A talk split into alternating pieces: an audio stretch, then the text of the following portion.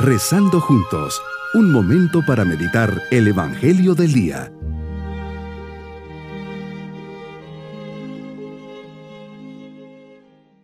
Les saludo de forma especial en este día domingo de la séptima semana del tiempo ordinario. Con nuestra mirada puesta en el Señor le decimos, Señor, vengo ante ti porque te amo. Sé que tú también me amas y deseabas más que yo este rato de intimidad que estamos iniciando. Sé que estoy hablando con una persona viva y real que me conoce, que me escucha, que me ve y me habla, pero sobre todo que me ama, me ama sin medida, me ama más que a nadie en el mundo. Quiero, Señor, estar en tu presencia y acompañarte, con palabras o sin ellas, pero al fin y al cabo acompañarte, porque tú estás aquí. Meditemos en el Evangelio de San Lucas capítulo 6 versículos 27 al 38. Señor, les dices a tus discípulos, amen a sus enemigos, hagan el bien a los que los aborrecen, bendigan a quienes los maldicen y oren por quienes los difaman. Al que te golpee en una mejilla, preséntale la otra, al que te quite el manto, déjalo, que se lo lleve, también la túnica, al que te pida, dale, y al que se lleve lo tuyo, no se lo reclames. Traten a los demás como quieren que los demás los traten a ustedes, porque si aman solo a los que los aman, ¿qué hacen de extraordinario? También los pecadores aman a quienes los aman. Si hacen el bien solo a los que les hacen el bien, ¿qué tiene de extraordinario? Lo mismo hacen los pecadores. Si prestan solamente cuando esperan cobrar, ¿qué hacen de extraordinario? También los pecadores prestan a otros pecadores con intención de cobrárselo después. Ustedes en cambio amen a sus enemigos, hagan el bien y presten sin esperar recompensa. Así tendrán un gran premio y serán hijos del Altísimo, porque Él es bueno hasta con los malos y los ingratos.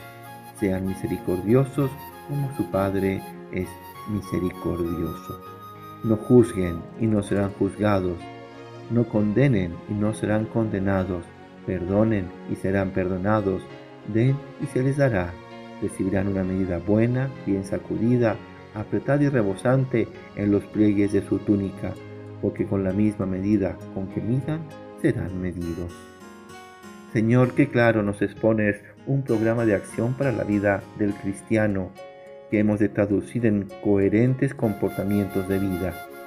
De hecho, si tomáramos en serio estas palabras tuyas, nos obligarían a una radical conversión.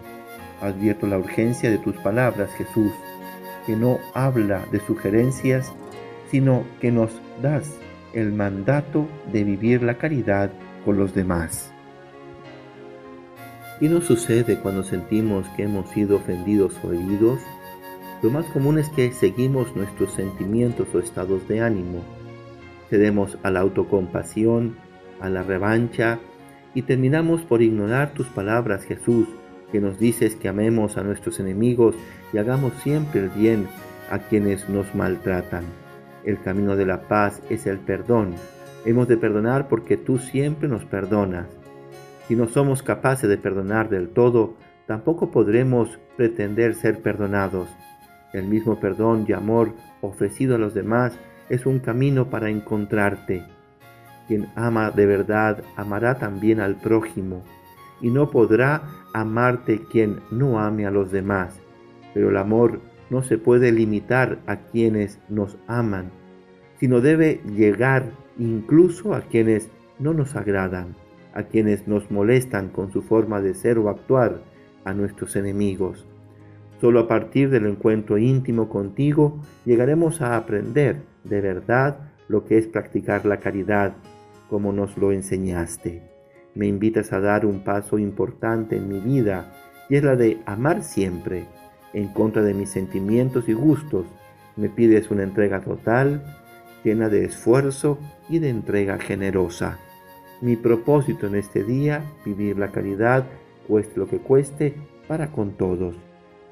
Mis queridos niños, Jesús nos enseña que tenemos que amar incondicionalmente, amar a nuestros enemigos, aquellos que nos persiguen y hablan mal de nosotros. Dios sabe lo que hay en nuestro corazón y tenemos que ser muy generosos y vivir de corazón la caridad. Y nos vamos con la bendición del Señor. Y la bendición de Dios Todopoderoso, Padre, Hijo y Espíritu Santo, descienda sobre todos nosotros. Bonito día.